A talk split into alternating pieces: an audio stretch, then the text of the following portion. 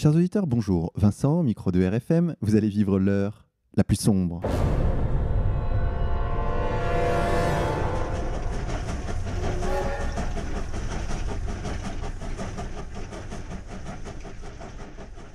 Chers auditeurs, pour cette 48e émission, nous avons le plaisir d'accueillir Sébastien Jean. Sébastien, bonjour à vous. Bonjour Vincent, bonjour Xavier, merci de me recevoir. Merci à vous d'avoir accepté notre invitation. Sébastien, vous êtes écrivain et depuis peu nouvel auteur contre-culture. Vous venez en effet de sortir un ouvrage, un très bel ouvrage, intitulé Les Illuminés de Bavière, titre aussi mystérieux qu'évocateur. Sébastien, vous écrivez d'ailleurs dès l'introduction de votre livre le présent ouvrage se donne pour but de brosser les origines, les principes, le fonctionnement et les objectifs de cette fraternité, sans oublier les influences réelles et supposées qu'elle eut sur les sociétés secrètes de son temps et sur celles qui lui succédèrent. Sébastien Jean, nous allons en parler tout de suite. Mais avant cela, chers auditeurs, sachez que je suis aux côtés, comme chaque semaine, de mon co-animateur Xavier. Xavier, bonjour à toi. Bonjour à tous. Sébastien Jean, s'il vous plaît, racontez-nous la genèse de votre livre Pourquoi les Illuminati? Alors j'ai travaillé sur euh, des textes de Gracchus Babeuf, Camille Desmoulins, en gros la, Révolution, et j'en suis euh, venu à m'intéresser euh, à la franc-maçonnerie, et plus spécialement aux Illuminati, voilà, ce qu'on en raconte habituellement. La plupart du temps c'est des, voilà, des bêtises, des fantasmes qui sont nés outre-Atlantique, et j'ai voulu en gros donner au lecteur la chance de comprendre ce qu'ont réellement été les Illuminati de Bavière. Les Illuminati, les auditeurs en ont probablement entendu parler. Xavier, je sais que tu as fait une recherche sur Internet à ce sujet. Qu'est-ce que tu as trouvé? Excellente question. Et d'ailleurs, le livre de Sébastien Jean tombe à pic puisque les Illuminati sont partout. Il suffit de faire une recherche Google et vous tombez sur d'innombrables pages Internet avec euh, des théories euh, plus ou moins farfelues. Alors la principale qui est en vogue, c'est la théorie de cet ancien gardien de but euh, britannique qui était devenu commentateur sportif, donc qui s'appelle David Icke, et qui explique qu'il y aurait un conseil des 13 euh, familles Illuminati qui seraient des lézards de 2 mètres et on retrouverait dans ces familles, par exemple, les présidents américains, la reine d'Angleterre et des puissants. Voilà. Mais en fait, c'est par maladresse que les gens. C'est un raccourci, en fait. Les gens, quelque part, n'ont pas vraiment tort parce que les oligarques d'aujourd'hui, les huiles, euh, partagent les mêmes idéaux que Adam Weishaupt, celui qui a fondé les Illuminés de Bavière. C'est un raccourci en fait. Les gens euh, euh, font simplement une, maladresse, mais les Illuminati, des gens qui dans l'ombre dirigeraient le monde, non, ça n'existe pas. C'est un fantasme. mais Et encore moins sous forme de lézard. Voilà. Encore moins. Mais cette version simplificatrice a des, 13 millions d'adeptes, je crois, aux, États-Unis. David Icke fait des conférences dans le monde entier. Et justement, votre livre démystifie euh, tout ce qu'on peut lire apporte du sérieux, apporte euh, de, des faits historiques. Et ces faits historiques sont peut-être encore bien pires que euh, ce qui est présenté de façon simpliste. Voilà, donc en fait, ce que, ce que j'apporte au lecteur, c'est les racines de l'illuminisme, parce que c'est ce dont il est question, comment il s'est structuré et ses héritiers idéologiques. Et quand vous parlez d'histoire, c'est ce qui se passe juste après. En fait, les Illuminés de Bavière ont été interdits juste avant la Révolution française. Et on va voir qu'il y a un lien entre les deux. Au-delà de ça, il y a peut-être des héritiers idéologiques, parce que euh, Weishaupt était l'un des premiers athées matérialistes violents qui étaient là pour comploter. Mais ça s'arrête là. Et les sociétés secrètes ont jamais euh, autant été à la mode. On peut lire les livres d'Umberto Eco, Dan Brown, le Da Vinci Code, c'est des best-sellers, des millions de ventes. C'est comme les Illuminés de Bavière. À leur époque, euh, il y avait un, un, ras-le-bol général, une, recherche. Bah, en période de crise, les gens essaient de trouver des réponses et se réfugient parfois dans des fantasmes. Alors, on va essayer de tirer tout ça au clair. Sébastien Jean, les Illuminés de Bavière, quand cet ordre a-t-il été créé et dans quel contexte? Alors, les Illuminés de Bavière, euh, officiellement, ont été créés en mai 1776 à Ingolstadt. C'est Adam Weishaupt, un professeur en droit canon, qui a initié trois de ses élèves et qui a donné naissance donc à une société qui est comparable à un cercle d'intellectuels. Alors, pour préciser, Adam Weishaupt est professeur de droit donc dans cette université d'Ingolstadt qui, euh, c'est important de le préciser, est tenu à l'époque par les jésuites. Et c'est un spécialiste de la religion, du droit canon, hein, donc c'est euh, pas seulement du droit euh, civil. Hein, il connaît très très très bien l'Église. C'était vraiment un, un, ennemi de l'Église, mais il ne se c'est aussi un produit de l'Église. Oui, oui, oui, ah oui, absolument, il le dit. Hein. quand il, par exemple, quand il singe euh, la liturgie de l'Église romaine durant ses initiations, il dit bien euh, les gens dans les églises ne sont pas fous. Euh, S'il y a un, rite, c'est qu'il y, a une- raison. Donc euh, c'est quelqu'un qui était très proche de l'Église, mais qui s'est inspiré de la manière dont s'étaient structurés les jésuites, parce qu'ils étaient d'un bout à l'autre de la planète, ils avaient beaucoup de, de succès, et puis euh, lui s'est inspiré de ça, mais en y apportant un petit peu de, petit peu de mal. Mais alors, la gnose, justement, il ne va pas la chercher chez les chrétiens ou chez les jésuites, mais plus dans la Kabbale, vous écrivez. Les deux, en fait. Il, y a- il y a- il faut bien comprendre que l'illuminisme vient de l'occultisme. L'occultisme n'est pas né tout seul. Il y a la Kabbale juive, qui est la matrice, pour beaucoup d'auteurs, de- des sciences occultes. L'illuminisme a eu euh, plusieurs formes. Euh, en, en Espagne, un petit peu partout en, en Europe. Sébastien Jean, vous parlez de ce lien entre euh, la Kabbale et l'illuminisme. Est-ce que vous pouvez, s'il vous plaît, euh, préciser En fait, c'est la, notion- voilà, c'est la, la notion euh, d'initiation. Pour donc Calmé, dans un de ses ouvrages, nous explique comment la, la loi a été donnée à, à Moïse, comme tout le monde le sait, et aussi la manière dont doit être interprétée, comprise et donnée la, lecture de, de cette loi. Et Moïse fait rentrer dans, dans, dans sa tente plusieurs, euh, plusieurs personnes. Il y en a un, il les, il les initie à ce, à ce savoir. Il faut savoir que dans les cultes à mystère de l'Antiquité, chez les occultistes euh, du Moyen Âge, cette notion d'initiation est, est centrale parce qu'il n'est pas question de se rapprocher de Dieu en agissant bien, en obéissant à certains euh, préceptes, mais en entrant en communication directe avec Dieu via une initiation, via un secret qui est donné par quelqu'un. C'est une manière de garder le pouvoir. Voilà. Et, de alors- faire partie, de faire partie d'une société hermétique. et quelle est pour vous la genèse de ces sociétés hermétiques qui reposent sur le principe d'initiation?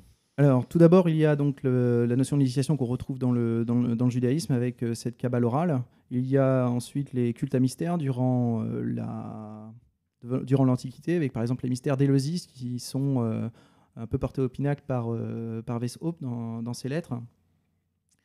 Euh, ensuite, on a donc dans la franc-maçonnerie, parce que là on, a, on parle de l'illuminisme, il faut bien comprendre que l'illuminisme lui-même ne se fait pas d'illusion vis-à-vis de l'initiation, c'est juste du décorum, c'est juste une manière d'amener les gens à rentrer dans, dans l'ordre.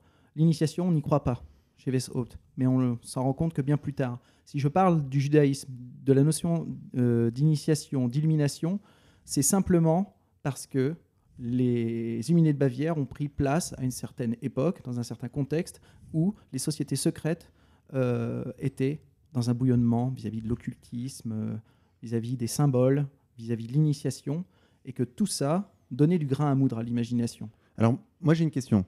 Dans un contexte où il y a plusieurs ordres déjà existants, Mhm. pourquoi Adam Weishaupt a-t-il ressenti le besoin de créer un ordre euh, supplémentaire? Alors, Alain Weishaupt euh, avait une bonne connaissance de la franc-maçonnerie. Il était lui-même maçon. Il avait été euh, donc initié au secret des sages de Memphis par un jutlandais qui s'appelait Colmer. Il connaissait très très bien la franc-maçonnerie allemande de, son époque et elle n'était pas assez efficiente. Il avait une haine viscérale contre les jésuites. Il voulait détruire les Rose-Croix et il avait un plan bien établi. Son but, c'était de recruter des gens dans la franc-maçonnerie de son époque, de créer une maçonnerie parallèle, complémentaire, qui entretenait des relations courtoises avec les autres maçonneries, pour en gros amener à lui les personnes les plus influentes, qui l'amènera tout doucement à souscrire à certains principes qui sont euh, qui peuvent amener à vouloir la destruction donc de la religion et de, et de la monarchie. Alors, dans ce contexte d'effervescence à la fois intellectuelle, culturelle, où les philosophes rencontrent euh, des occultistes, euh, tout, tout ce monde-là côtoie les princes, euh, Adam Weishaupt arrive à attirer à lui la plus haute noblesse saxonne, la Oui, plus haute oui. noblesse euh, Oui, dans les rangs des Illuminés, il y avait des ministres, il y avait des personnes qui étaient dans la cour de, de Weimar, Goethe. euh, Goethe, euh, on avait des, des penseurs, on avait aussi des médecins, des philosophes, des gens qui étaient intéressés par la philosophie, qui se posaient beaucoup de questions. Donc euh, des étudiants qui soupiraient après un, avenir meilleur. Il y avait aussi des gens euh, qui servaient l'ordre de, manière très, euh, très factuels, c'est-à-dire des, orfèvres, des, personnes qui pouvaient leur apporter des recettes, par exemple pour éviter qu'une femme tombe enceinte, par exemple, quand Weishaupt met en, met en cloque sa, sa belle-sœur, il faut arriver à s'en débarrasser. Quand il y a une personne qui dérange euh, dans un certain cercle de pouvoir, il faut pouvoir euh, voilà, la tuer sans que ça se voit. Alors, dans votre livre, vous décrivez cet Illuminati. Alors, je vais, je vais vous citer, c'est un passage assez éclairant. Le véritable Illuminati, c'est-à-dire le sectaire de l'illuminisme qui a fleuri dans la Bavière du XVIIIe siècle, est un homme à secret et à maxime, un enthousiaste que les arts, les sciences et les nouvelles pensées fascinent, un homme avide de mystère, de pouvoir et de reconnaissance, un homme de la bourgeoisie libérale, très souvent sincère dans ses visions et opinions, parfois factieux, quelquefois seulement indigné, dans tous les cas, un homme qu'un esprit aussi malin et pervers que celui d'Adam Weishaupt saura utiliser. L'illuminé par voie de conséquence l'intellectuel, le notable, le magistrat, ou encore le puissant que le dirigeant et cadre supérieur de la secte emploie pour mettre sur pied, par des voies et moyens occultes, une intelligentsia jacobine anticléricale à même de renverser la religion et le prince. Sébastien Jean, c'est ainsi que vous décrivez l'Illuminati. Voilà.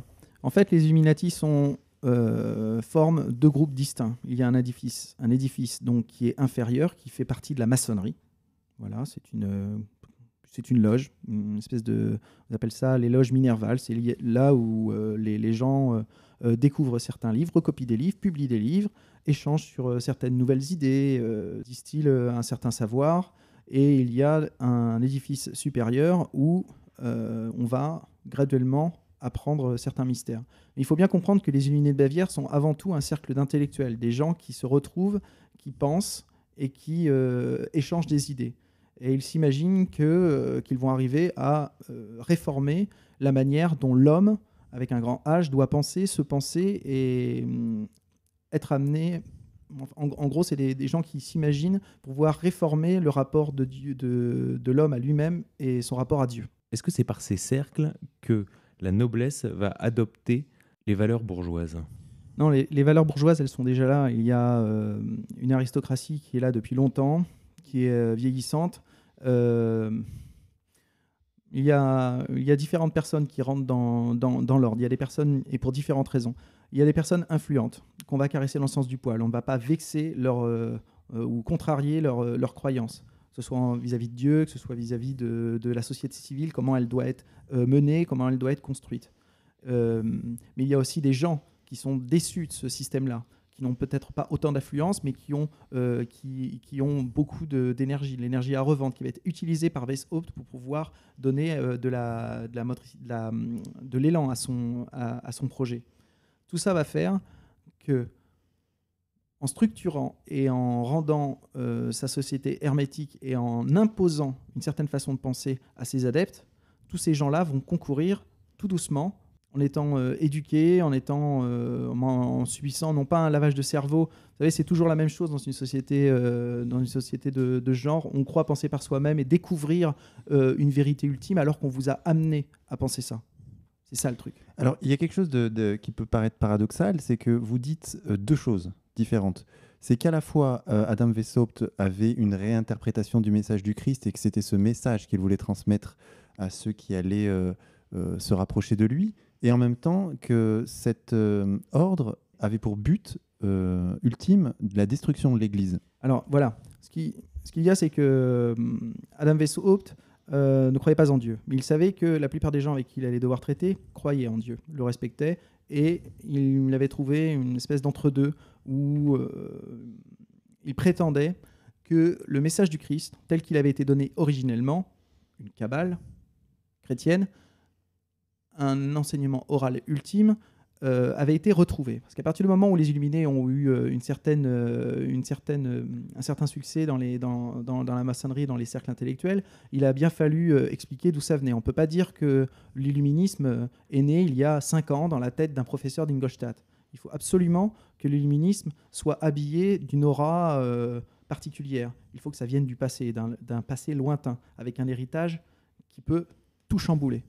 Donc, on fait croire à un prêtre qu'il fait partie d'une société qui est là pour distiller le vrai message du Christ, qui est que les hommes doivent se conduire par eux-mêmes, répondre à leurs désirs, que c'est la responsabilité d'un seul homme qui peut apporter la paix, l'entente. euh, voilà, c'est l'universalisme, le. Voilà. Quand toutes ces belles phrases euh, sont mises dans la tête de, de ces gens qui sont à la base de bonne volonté, on peut les amener à faire n'importe quoi. C'est-à-dire, on leur montre le gouvernement, l'Église, etc., comme quelque chose de non naturel qui doit être mis à bas, quitte à utiliser la violence.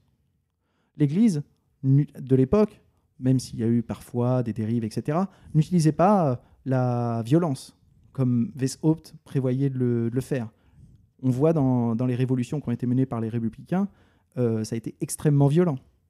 C'est des gens de bonne volonté qui croient en Dieu, mais qui sont amenés, en ayant acquis, selon eux, une certaine sagesse supérieure, qui leur donnait le droit de nettoyer ou d'imposer ces principes-là par la violence. Donc, une volonté de faire le bien en utilisant le mal.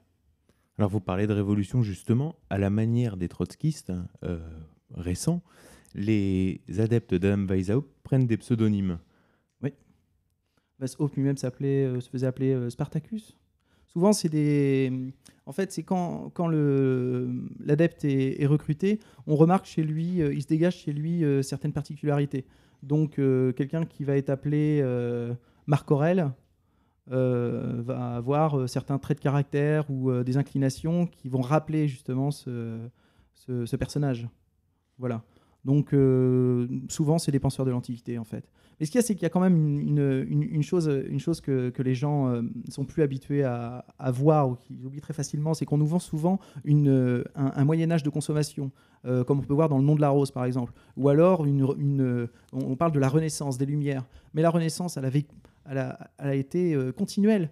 Qui, a étudié, qui a gardé le savoir de l'Antiquité? Des penseurs c'est bien l'Église, c'est bien les moines, c'est bien les gens qui ont euh, entretenu le savoir à travers les siècles. On nous vend une espèce de, renaissance, mais le savoir des penseurs de l'Antiquité font partie de la chrétienté. C'est les gens comme Weishaupt qui ont créé cette séparation, qui se sont attribués, qui ont, qui ont donné une lecture non seulement du message du Christ, mais aussi des penseurs de l'Antiquité, en créant des oppositions. Parce que ces gens-là ne se, ne ne s'élèvent pas eux-mêmes. Ils vont rabaisser ou créer des oppositions pour, par contraste, se donner une importance et avoir une certaine lecture qui leur donne un droit d'agir.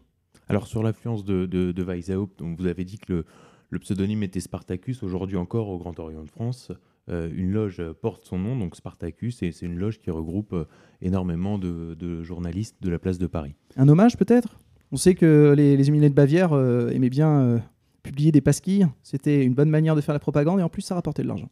Sur cet Adam Weishaupt, qui est-il? Comme, euh, comme homme, comme personnage Ah, schizophrène. C'est-à-dire, euh, dans, ses, dans ses lettres, il peut être. Alors, il va être caressant. D'ailleurs, c'est marrant parce que euh, quand, quand j'ai fait le bouquin, beaucoup, euh, je me suis beaucoup penché, enfin, je me suis sur- surtout penché dès le début sur les, les écrits originaux. Je voulais pas être trop influencé par les différents auteurs qui ont écrit sur le sujet. Je voulais d'abord me faire mon avis sur les, sur les écrits originaux. Et on se rend compte en les lisant parce que ces gens-là. Euh, échangeaient par lettres, hein, c'était pas c'était pas du téléphone, c'était pas euh, bon, il y avait quelques assemblées, mais c'était surtout des lettres qu'on s'échangeait. Et Weishaupt dans ses lettres est très maladroit. Euh, c'est vraiment quelqu'un qui essaie de subjuguer l'autre et qui va le culpabiliser, qui va être vraiment des fois schizophrène. Quoi. C'est, c'est, impressionnant. Bon, je l'explique dans le bouquin, il y a des, euh, il y a des passages qui le, qui le démontrent euh, très bien, mais c'est quelqu'un qui avait une autre- très haute opinion de lui-même et qui, euh, qui pouvait changer d'avis à n'importe quel moment. D'ailleurs, on voit qu'à la fin de sa vie, il a été protégé par, par, un, par un duc, il s'est réfugié. D'ailleurs, on voit que son courage l'a amené surtout à fuir à la fin. Et on voit qu'il a carrément euh, demandé, une, était capable à la fin de sa vie, malgré ses, envies de, de- tuer la monarchie, de, venir mendier une, une pension euh, et puis euh, une bourse pour, euh, pour les études de ses enfants, aux personnes même qui voulaient, qui voulaient renverser. Et les, la monarchie qui voulait renverser était tellement méchante qu'on lui a alloué. Alors vous nous écrivez une sorte de, de gourou et en même temps vous avez dit qu'il y avait une profusion d'ordres dans l'Europe, euh, dans l'effervescence européenne de cette époque. Euh, Quels étaient euh, les ordres les plus influents en France et l'équivalent, euh, disons, français des Illuminés de Bavière? Alors, il y, avait, il y a cette, Alors, en fait, ce qu'il y a, c'est que c'est hum, c'est les ordres qui ont communiqué avec les Illuminés de Bavière. Il y a eu des correspondances, il y a eu des invitations, des stages. Mirabeau, en particulier, a fait des stages chez les Illuminés de Bavière. On sait que les statuts des Illuminés ont été, ont été posés sur la table, Club des Jacobins. Il y a des, choses qui sont incontestables. Par contre, euh, c'est apprendre avec beaucoup de, apprendre avec des pincettes parce que euh, on prend par exemple les, les philalettes qui ont quand même un, héritage euh, très occultiste, mais qui avaient en- un peu les mêmes, les mêmes velléités parce que c'est les mêmes cercles d'intellectuels et ils ont un peu la, la même analyse au niveau du pouvoir et comment, comment s'en débarrasser. Mais ils n'ont pas été aussi loin dans, la formulation et dans la, volonté de nuire. Weishaupt avait cette, euh, cette capacité à utiliser des forces vives qui seraient a priori contraires à ses idées, à les amener vers un athéisme pur, un athéisme et un matérialisme pur. Et ça, à cette époque-là, c'était très dur.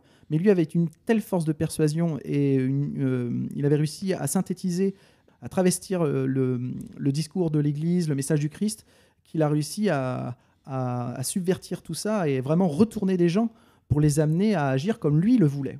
C'est ça qui est intéressant. Vous dites dans votre livre, je vous cite, Spartacus qualifie volontiers ses enseignements de prétendues vérités secrètes. Il Ah, savait il, se fais- ah, il se faisait aucune idée euh, là-dessus. Il est, euh, euh, on- on- quand on lit Mein Kampf, on voit que, que- que Hitler n'utilise pas de double langage, qu'il qu'il pa- qu'il parle de manière très très franche de, de la, de la- de la façon de, de- mener les choses. Mais dans le cercle de son aéropage, c'est euh, le, Conseil suprême de l'ordre. Là, il n'y a pas de, double langage. On sait, pourquoi on est là. On veut détruire et euh, tous les moyens sont bons. Et c'est qu'avec euh, les classes inférieures, surtout celles de l'édifice inférieur, les novices, les néophytes, les, les minervaux, etc., tous ces gens-là, on les roule dans la farine. On les et à plus utilise. forte raison les non-initiés. Et Voilà. l'occultisme n'est qu'un habillage. Comment? L'occultisme n'est qu'un habillage. Oui, bien sûr. oui. Alors pourquoi J'ai une question euh, un peu. Avec des rites euh, égyptiens. Oui, des euh, initiations où le décorum fait tout. euh, oui. Voilà, alors moi, c'est- ça, c'est une question que je me pose. Pourquoi ces gens qui ont du pouvoir, qui veulent, euh, qui cherchent à avoir une emprise sur les sociétés, pourquoi ont-ils besoin de tout ce décorum? Pourquoi? Parce que ça leur donne. Vous savez, quand, quand vous faites partie d'une société, euh, vous faites partie de quelque chose dont les gens ne sont pas. Prenez dans les universités, par exemple, ceux qui jouent au, au jeu de rôle killer. Ça donne, entre guillemets, euh, une raison de vivre. Ça se superpose à votre, à votre propre vie. Ça vous donne de l'importance. Vous avez une reconnaissance. Quand vous êtes un médecin, que vous y arrivez mal, que vous croyez que votre, votre manque d'argent, de reconnaissance et d'autorité n'est pas votre faute, mais celle euh, de l'État ou, euh, ou du destin, quelqu'un comme Adam Weishaupt qui, qui s'intéresse à vous, bah, ça flatte l'esprit.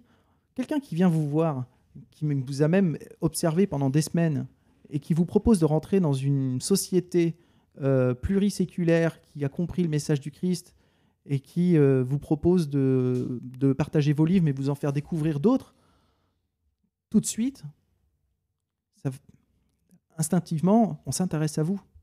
Forcément, c'est intéressant. Quels sont les rites particuliers à cet ordre des Illuminés de Bavière? Alors, de particulier, euh, il y a surtout le- les, différentes, les différentes initiations. Il y a surtout l'initiation du, novice qui se, fait, euh, qui se fait la nuit ou dans une maison reculée avec un- une antichambre où on se met aux écoutes, etc. Donc, il y a euh, toute, une, toute une ambiance. Mais c'est surtout, c'est surtout euh, des, hum, des échanges de documents. On va donner des gages.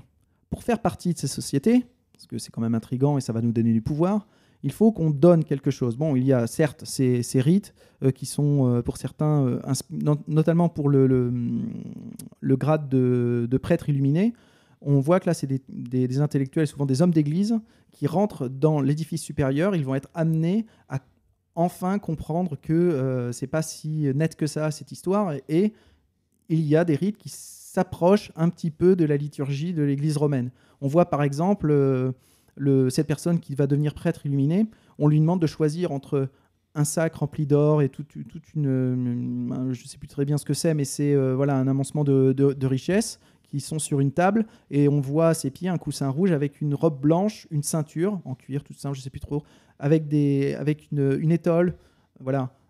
On va lui demander de choisir entre ces deux choses-là. Instinctivement, la personne va choisir ce qui représente euh, la soumission, l'abnégation et la pureté.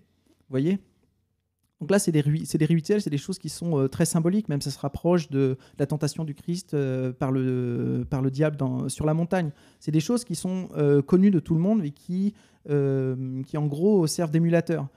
Mais la chose la plus importante dans l'initiation, c'est pas l'initiation en elle-même, c'est ce que le candidat doit donner.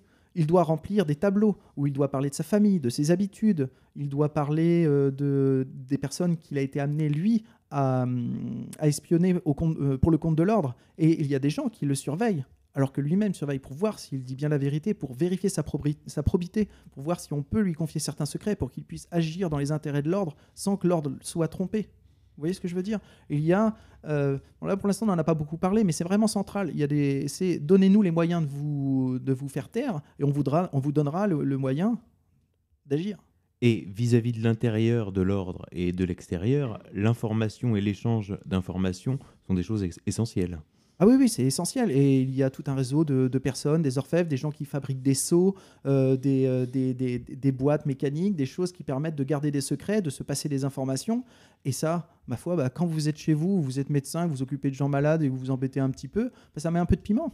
Et vu le, le niveau des gens qui composent l'ordre, est-ce que vous diriez que il s'est agi d'une stratégie d'infiltration de certaines cours?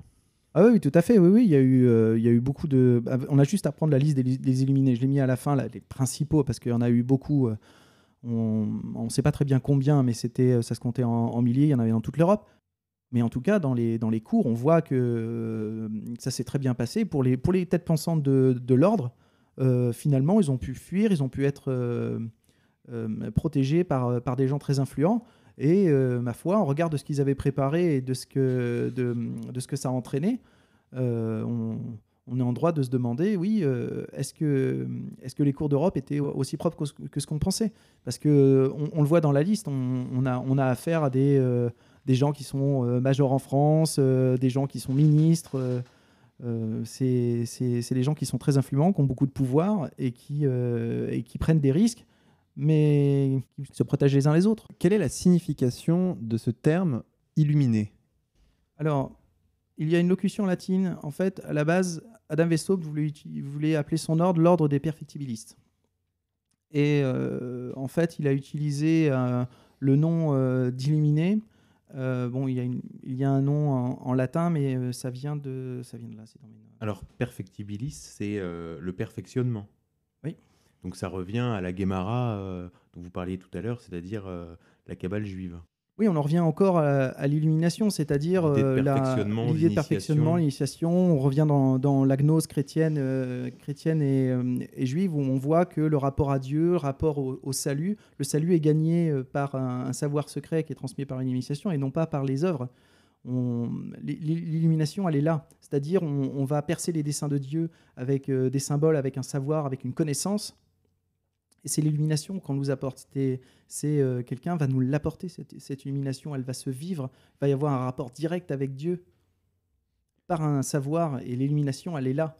Elle est, vécue dans, différentes religions euh, à travers le monde. Les illuminés, d'ailleurs, de, Bavière ne sont pas les premiers. Il y a eu euh, en Espagne les, les illuminés d'Avignon, qui étaient avant tout des occultistes. Donc la notion d'i- d'initiation, d'illumination, elle vient surtout de, de, cette vision du monde qui l'a réduit à une, série de symboles. On retrouve ça dans le, dans le judaïsme et la lecture, par exemple, le- les, banquiers à notre époque, la lecture des chiffres, euh, la, réduction du monde à une, euh, à une dualité, à cette question déculpabilisante d'où vient le mal? Euh, ça forme un tout. Et l'illumination, elle est là pour nous donner raison et nous déculpabiliser. Qu'est-ce qui distingue cet ordre des illuminés des autres ordres existants Bah, Les, les, les Illuminés bavières sont, sont distingués des, autres formations de, leur époque parce qu'ils avaient un plan bien établi. Ils commençaient à s'étendre de manière très dangereuse. C'est ce qui a alerté le- les autorités parce que les, sociétés secrètes et une certaine maçonnerie étaient tolérées par, le pouvoir. Le pouvoir savait que c'était là. Mais les Illuminés, les Illuminés de Bavière devenaient, devenaient dangereux pour l'État. Ils commençaient à se structurer, ils commençaient à faire de l'entrisme, noyauter toute une, toute une maçonnerie. Et ils devenaient dangereux pour le gouvernement parce que le discours in fine de, de cette, euh, de cette secte, leur but, c'était tout simplement ben, la destruction de la monarchie et de l'Église. C'est ce qu'on a- ce arrivé à la, la Révolution française. Voilà, justement, quelle est leur influence sur les cours des événements pendant la Révolution française? Alors le cours des événements pendant la Révolution française, il n'y en a pas eu. En fait, la, la- la Révolution française s'est fait par euh, des, des- des Français, mais les, les Français qui ont, été, qui ont été le moteur, qui ont été les initiateurs de la, de la Révolution, euh, ont été inspirés. On, certains d'entre eux ont fait des stages. Vous on- avez on- évoqué Mirabeau. on- Il y a eu. euh, euh, il y, a, il y a Mirabeau. euh, Certains disent malgré tout que les Anglais sont à l'initiative de la Révolution française. Ce qu'il y a, c'est que la, la, la, la franc-maçonnerie. euh, alors, on le voit avec la. L'influence de la franc-maçonnerie en Angleterre avec le retour de, Charles II ou avec, euh, la, avec ce qui s'est passé avant la Révolution, on voit qu'il y a une, une influence et euh, on voit qu'il y a une maçonnerie qui est, agissante. Mais je suis partagé sur la question parce que la, franc-maçonnerie euh, anglaise est un peu plus, entre guillemets, éthique que la, maçonnerie euh, française euh, à l'époque. Et donc vous disiez Mirabeau. Alors oui, il y a certains, Français qui ont, échangé avec les, Illuminés. Il faut bien comprendre que la, Révolution et les Illuminés de Bavière avaient euh, certes la destruction de, la, royauté et de, l'Église, mais il y avait aussi des, choses qui étaient euh, très similaires, comme la, destruction euh, de la notion de propriété. On la retrouve dans les deux. Et hum, on, voit que des, documents ont été hum, échangés, qu'il y a eu euh, une vague de, de contestation qui, est partie de, différents points en Europe, mais qui se sont figés en, Allemagne, et que ce qui a échoué en Allemagne a pu se développer euh, en France, mais c'est euh, c'est contextuel, quoi. Alors vous citez même Henri Coston dans votre euh, ouvrage qui fait partie d'une de vos nombreuses sources qui explique justement que les Illuminés de Bavière vont être la, la matrice en quelque sorte euh, du communisme au XXe siècle. Alors, Henri Coston considère que le marxisme est une résurgence, une pure résurgence de, de l'illuminisme. Moi, mon analyse, c'est que qu'on a fait le tour de, des notions qui étaient défendues par euh, Adam Weishaupt, au-delà de- du double langage et de ce que, de ce que certains avancent sur les Illuminati, l'athéisme matérialiste de, de Weishaupt, euh, on le voit dans le communisme, avec un État centralisateur, purement matérialiste. On le voit avec le libéralisme économique, le capitalisme financier, où tout se, ré- tout se résume à des chiffres, on utilise la matière. Au nom de la raison Au nom de la raison, on fait une différence entre Dieu et le monde lui-même. Ces, ces notions, ces notions-là font... Le libéralisme Le Hmm. cosmopolitisme Oui. que vous évoquez aussi Oui, voilà. Toutes ces notions-là, en fait, ont été, euh, dans le, le- le discours d'Adam Weishaupt. Et donc sur la Révolution française, vous disiez que les révolutionnaires français étaient euh, donc eux-mêmes francs-maçons pour la plupart, on le sait, Mhm. mais inspirés également par, euh, par les Illuminés de Bavière, clairement. Alors voilà, en fait, la Révolution française, s'il y a un lien, c'est que il y a la raison. Vous savez, dans- pendant la Révolution française, il y a la, la raison euh, déifiée. euh, les, les- les autels euh, chrétiens ont été utilisés pour rendre grâce au- à l'être suprême. Cette, euh, cette déification de, de la raison a été euh, promue par l'illu- l'illuminisme de, de. Oui, et sur le sujet, vous citez euh, Nesta Webster, et qui, qui parle dans son ouvrage La Révolution mondiale du congrès de Wilhelmsbad, euh, qui évoque, qui concrétise l'alliance entre l'illuminisme et la franc-maçonnerie. Alors je cite, cette assemblée, dont l'importance sur l'histoire du monde n'a à ce jour pas encore été appréciée à sa juste valeur, s'est réunie la première fois le 16 juillet 1782 et rassembla les représentants de toutes les sociétés secrètes, les martinistes comme les francs-maçons, et les illuminés, qui comptaient au total 3 millions de membres dans le monde. Seuls de ces divers ordres, les illuminés de Bavière avaient un plan de campagne nettement formulé, et c'est donc eux qui, dès lors, menèrent le jeu. Et alors, dans votre livre, vous détaillez euh, bien comment euh, Mirabeau a été initié euh, chez les Illuminés de Bavière en 1786, euh, avant son retour à Paris, et son rôle de premier ordre dans la Révolution française. Bah, Mirabeau, a quand même publié une histoire secrète de la cour de Berlin. Et on sait qu'il était en, en étroite. Voilà, il, il entretenait une, une correspondance avec des illuminés et il est allé chez eux. Il a fait des stages. Donc, euh, Vous évoquez aussi le on cas dit de- pas, on dit pas. Je je suis pas en train de dire que les illuminés ont, ont provoqué euh, forcément la Révolution française, mais les, les Français qui sont allés chez les illuminés ont, sont forcément euh, inspirés. Ou ça faisait partie en fait d'une. C'est un. C'est un élan général, hein, c'était euh, c'était un bouillonnement. Alors Mirabeau n'est qu'un seul, euh, n'est qu'un seul cas, et vous en citez d'autres, alors je vais vous citer. L'exemple de Mirabeau est frappant, symbolique, mais les illuminés de Bavière comptèrent aussi dans leur rang d'autres figures intéressantes. L'officier de bar, surnommé Archelaus, ci-devant major en France, ou encore le prince Karl de Hesse, mécène de la conjuration des égaux menée en 1796 contre le directoire par Gracchus Babeuf, souvent considéré comme le premier théoricien communiste, et l'exilé italien Buonarroti. Des historiens américains confirment l'influence de Weishaupt sur le marquis de chef bédien de la loge des Amis réunis et le duc d'Orléans, grand maître du Grand Orient de France et futur régicide de Philippe Égalité. Dans tous les cas, Adam Weishaupt avait des correspondants en la ville de Strasbourg, et il semble que Prunel de Lierre, cinquième maire de Grenoble après la Révolution, fut un éliminé chargé du rôle des frères insinuants. Tout ça est un peu est très détaillé évidemment dans votre livre, mais on voit euh, qu'il s'agit de techniques d'infiltration, d'agents, Oui. de réseaux de financement. On voit un rôle, leur ombre plane sur la Révolution Et on, française. voit, et on voit aussi que même quand les Illuminés euh, ont été interdits et que l'ordre a été officiellement dissous, c'est-à-dire le 22 juin 1784, cinq ans avant la Révolution, on a un, un Illuminé qui s'appelle Bod qui va aller en France et qui va ren- rendre euh, des visites euh, à des, euh, les Amis réunis ou les Philalettes. Et il va leur expliquer qu'il faut arrêter avec l'occultisme, il faut utiliser son énergie pour des choses plus réalisables.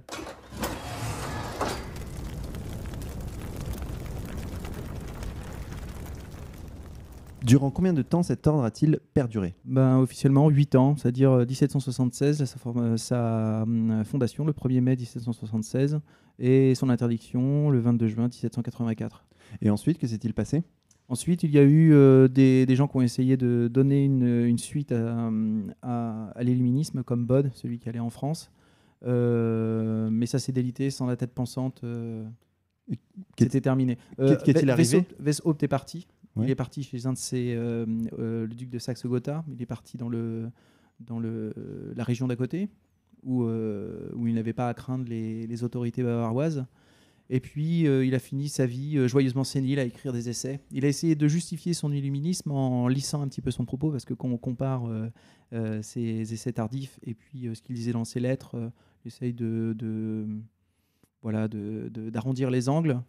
Euh, mais cette, euh, cette personne, en gros, euh, a fui et euh, est, est mort, pas trop inquiété. Mais les réseaux qu'il avait mis en place ont perduré, Oui, et l'idée a prospéré, prospère encore aujourd'hui. bien sûr. Quelle est la postérité de, de cet ordre aujourd'hui, euh, en 2016 Bien, si on résume, si on résume la, ch- la- la chose euh, sur la notion de- d'universalisme, de culte de la raison, de matérialisme et d'athéisme, euh, on l'a vu avec le communisme, le capitalisme financier, en gros, euh, l'éviction de l'Église et de la monarchie. Alors, il y a autre chose dont vous parlez dans votre livre qui est passionnante, c'est ce projet de reconstruction du troisième temple de Salomon. Alors, est-ce que vous pouvez... Si Alors vous ça, pouvez- c'est pas, spécifique aux Illuminés, c'est euh, le but avoué de la, de la maçonnerie, c'est la, reconstru- la reconstruction du, euh, Et du- des Juifs. du, du temple de, de Salomon. Avec la personnalité euh, d'Hiram, donc son architecte. La maçonnerie remonte pour certains écrivains euh, et historiens à Salomon, qui le fils de David, donc sage et prophète, hein, auteur des Proverbes. Euh, c'est lui dont il est question lorsque l'on nomme le temple de Jérusalem le temple de Salomon. Donc, euh, il fait reconstruire durant son règne avec l'aide de l'architecte Hiram, donc très, souvent représenté sous les traits d'un tailleur de pierre, hein, qui est dans la symbolique des, francs-maçons, la première maison de Dieu, qui, doit accueillir la- l'arche d'alliance. Euh, on sait que l'armée de Babylone a, détruit euh, ce temple qui a été euh, reconstruit par, selon l'Ancien Testament, avec l'aide d'Esdras, le scribe par excellence. Les travaux reprirent autour des Juifs de Babylone vers 536 avant Jésus-Christ. Le temple a été détruit donc 70 ans après la venue du Christ. Les travaux reprirent au retour des Juifs de Babylone vers 536 avant Jésus-Christ et le temple fut terminé le 12 mars 515 avant Jésus-Christ. Donc ce second temple fut détruit par l'empereur romain Titus en 70 répondant là à la prédiction du Christ. Ce que vous regardez en ce moment viendront des jours, il n'en restera pas une pierre sur une autre pierre qui ne soit renversée.